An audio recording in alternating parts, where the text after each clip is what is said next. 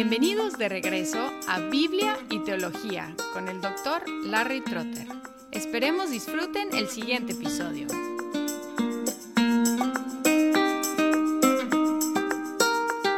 Hola y bienvenidos a Biblia y Teología, un podcast dedicado a la exposición bíblica y la enseñanza teológica. Soy Larry Trotter. En el episodio anterior distinguimos entre la teología bíblica organizada históricamente y la teología sistemática organizada temáticamente. Mencionamos las diferentes categorías de la teología sistemática, la primera de la cual es prolegómena, una palabra griega que quiere decir las cosas que se dicen primero. Hoy vamos a empezar con el prolegómena hablando de algunas cosas que tenemos que decir antes de entrar más profundamente en la teología sistemática. Empezamos con principios básicos de la teología sistemática. En cualquier disciplina tenemos que empezar en algún lado. Específicamente, cada disciplina requiere ciertas presuposiciones que pueden ser explícitas o implícitas. Estas presuposiciones son cosas que se presuponen de antemano, son principios básicos que no se pueden comprobar, o por lo menos dentro de la disciplina no se dedican a comprobar estos principios. Por ejemplo, en las ciencias exactas se presupone que el universo existe. Por ejemplo, el astrónomo o el geólogo o el físico o el químico no trata de comprobar que el universo físico existe, simplemente se presupone. No es parte de su disciplina comprobar la existencia del universo, y de hecho no es fácil comprobar su existencia. Es una cuestión más de la filosofía. Los científicos simplemente presuponen que existe. Además, presuponen que el universo que están presuponiendo exhibe un orden fijo y descubrible por medio de la observación y la experimentación. Se presupone que es descubrible este orden fijo dentro del universo y presuponen que sus métodos de observación y experimentación son medios para descubrir el orden fijo del universo. En la teología, en primer lugar, presuponemos que Dios existe. Aunque los teólogos frecuentemente practican lo que se llama la apologética, que es defensa de la existencia de Dios o defensa de la fe cristiana, la tarea de la teología en sí no es comprobar que Dios existe, sino dar orden al conocimiento del Dios que existe. En otras palabras, la teología requiere fe. Y cualquier disciplina requiere fe en los principios básicos de esa disciplina. Y la teología requiere fe en Dios. Como Hebreos 11:6 dice, y sin fe es imposible agradar a Dios, porque es necesario que el que se acerca a Dios crea que Él existe y que es remunerador de los que le buscan. Así que la primera presuposición es la existencia de Dios. Y la segunda presuposición es que Dios es conocible. Si no fuera conocible, la teología sería en vano. Y esta presuposición nos hace reflexionar en cómo se puede conocer Dios. Y este es el tema de la cognoscibilidad de Dios. Por un lado, afirmamos que Dios es incomprensible. Esto significa que el ser humano no puede alcanzar el conocimiento de Dios por sí mismo y que el ser humano no puede conocer a Dios exhaustivamente. En 1 Corintios 1:21, Pablo escribe, Porque ya que en la sabiduría de Dios el mundo no conoció a Dios, por medio de su propia sabiduría, agradó a Dios mediante la necedad de la predicación salvar a los que creen. La primera parte se enfoca en la incapacidad de la humanidad de conocer a Dios por medio de nuestra propia sabiduría. Es un lado, afirmamos que Dios es incomprensible, pero por el otro lado tenemos que afirmar que Dios es conocible a la medida que se deja conocer.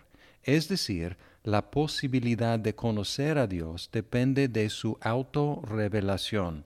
En Mateo 11, 25 al 27, Jesucristo dijo, Te alabo Padre, Señor del cielo y de la tierra, porque ocultaste estas cosas a sabios e inteligentes y las revelaste a los niños. Sí, Padre, porque así fue de tu agrado.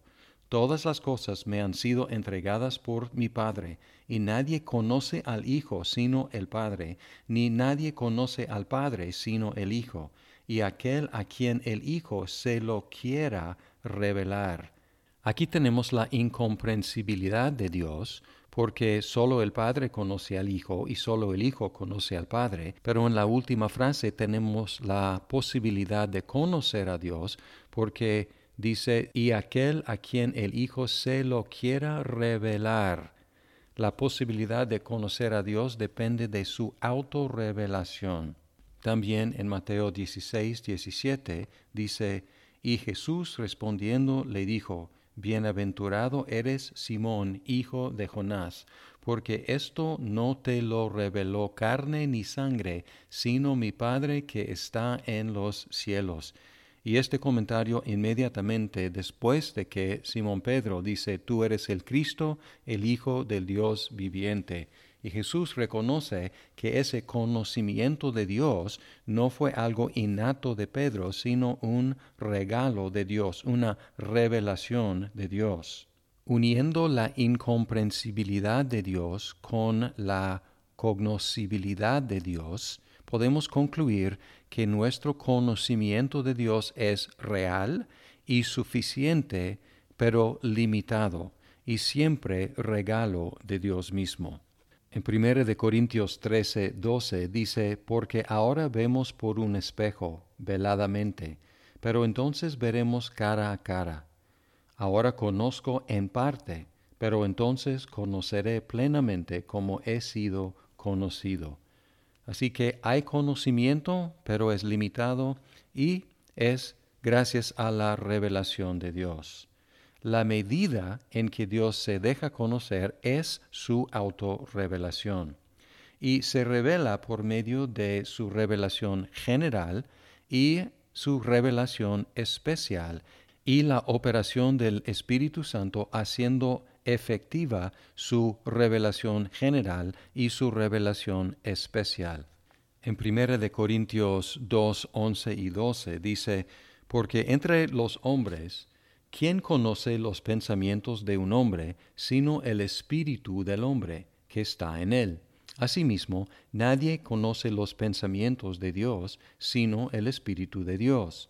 Y nosotros hemos recibido no el Espíritu del mundo, sino el Espíritu que viene de Dios, para que conozcamos lo que Dios nos ha dado gratuitamente incomprensible porque ¿quién conoce los pensamientos de Dios? Solo el Espíritu de Dios, pero luego conocible porque Dios nos ha dado su Espíritu para que podamos conocer lo que Dios nos ha dado, revelado gratuitamente.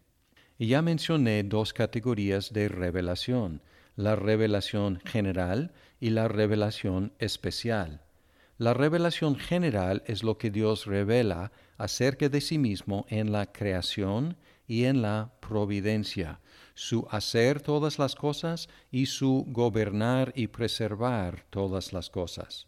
La revelación especial es lo que Dios revela acerca de sí mismo en su palabra. Y en otro episodio hablaremos más a fondo de estos dos tipos de revelación. Podemos decir que no solo es posible conocer a Dios, sino también inevitable conocerlo. Como Dios creó el universo, ha dejado sus huellas sobre todo lo que ha hecho, y como parte de esa creación, encontramos información acerca de Dios por todos lados. Y además, más íntimamente como somos hechos a la imagen de Dios, cada persona tiene en sí una revelación inmediata de Dios. Juan Calvino, el gran reformador que se estableció en Ginebra, en Suiza, él escribió un libro llamado La institución de la religión cristiana, que llegó a ser el texto de la teología sistemática para la Reforma y él abrió su institución con una discusión del conocimiento de Dios y del conocimiento de nosotros mismos. Afirmó que estos dos conocimientos son los principales y que están íntimamente ligados. Y dijo que uno tiende al otro y necesitamos uno para tener el otro diciendo si empezamos con el conocimiento de Dios, vamos a llegar conociéndonos. Y si empezamos conociéndonos, vamos a terminar conociendo a Dios. Porque no podemos escapar el conocimiento de Dios si nos conocemos y no podemos escapar el conocimiento propio si conocemos a Dios. Definió el conocimiento de Dios como el saber que existe y comprender lo necesario para glorificarlo. Así que no es simplemente teórico, sino práctico, saber que existe y comprender cómo glorificarlo. Afirmó que hay un sentimiento de lo divino, lo que él llama sensus divinitatus, y también lo llama un semen religionis, una semilla de la religión dentro de todos los seres humanos, pero lo resistimos y lo pervertimos.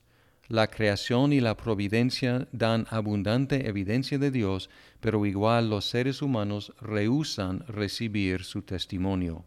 Por lo tanto, las escrituras son necesarias para darnos conocimiento de Dios como Creador. Todo el segundo libro de Calvino tiene que ver con el conocimiento de Dios, el Redentor en Cristo.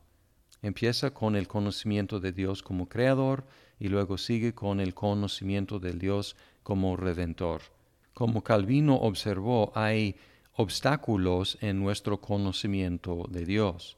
Y el primer obstáculo es la distancia entre el Creador y la criatura. A pesar de tener la revelación de Dios en la creación, la providencia, la naturaleza humana y en la palabra de Dios, nuestra capacidad de comprender a Dios es limitada. El segundo obstáculo es el pecado.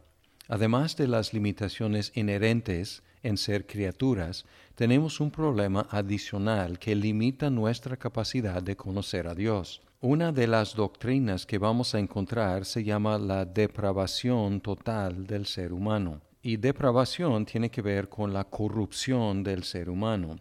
Y el hecho de ser total no significa que el ser humano sea tan malo como podría ser, sino que el pecado ha tocado cada aspecto de su ser. En particular, el pecado ha afectado nuestra voluntad y nuestro entendimiento.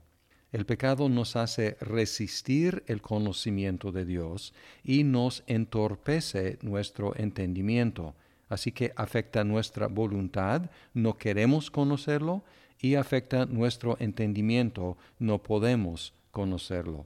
Romanos 1, 18 en adelante describen el efecto del pecado, porque la ira de Dios se revela desde el cielo contra la impiedad e injusticia de los hombres, que con injusticia restringen la verdad, porque lo que se conoce acerca de Dios es evidente dentro de ellos, pues Dios se lo hizo evidente porque desde la creación del mundo sus atributos invisibles, su eterno poder y divinidad se han visto con toda claridad, siendo entendidos por medio de lo creado, de manera que no tienen excusa, pues aunque conocían a Dios, no le honraron como a Dios, ni le dieron gracias, sino que se hicieron vanos en sus razonamientos y su necio corazón fue entenebrecido profesando ser sabios, se volvieron necios y cambiaron la gloria del Dios incorruptible por una imagen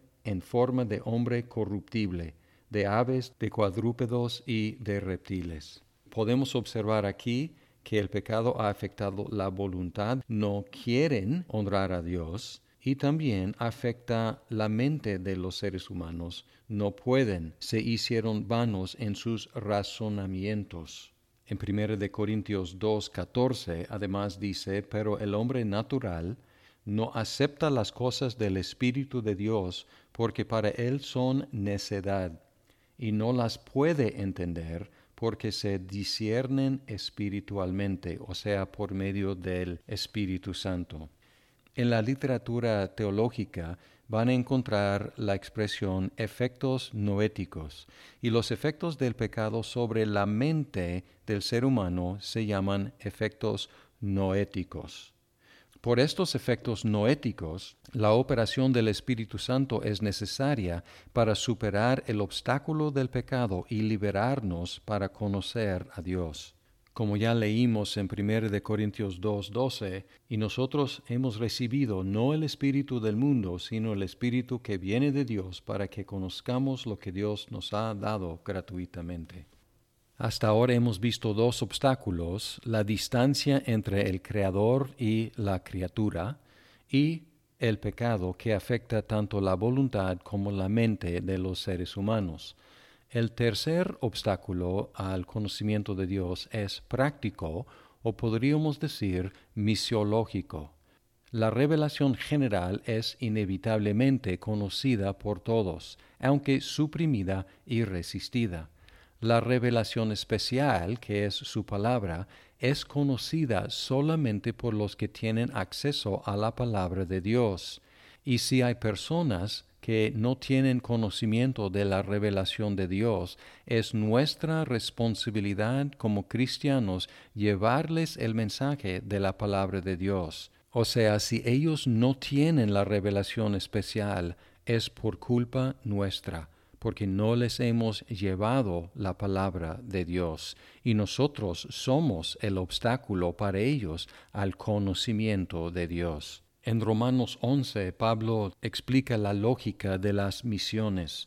Concluye su discusión en Romanos 11:13 diciendo, porque todo aquel que invoque el nombre del Señor será salvo.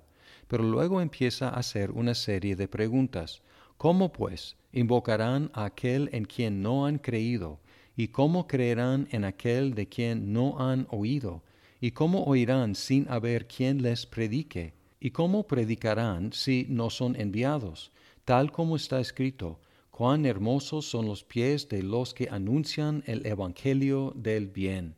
Observen aquí cómo es el argumento. Los que invocan el nombre del Señor serán salvos, pero no pueden invocar si no han creído, y no pueden creer si no han oído, y no pueden oír si nadie ha predicado, y no pueden predicar si nadie ha sido enviado. Así que tenemos la lógica de las misiones.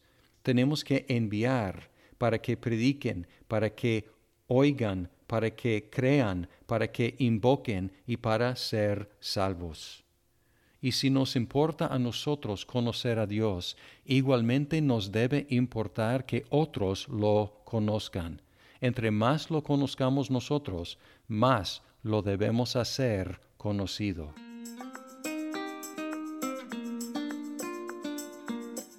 Muchas gracias por escuchar este episodio de Biblia y Teología. Esperamos que el programa sea de provecho para su vida. Hasta pronto.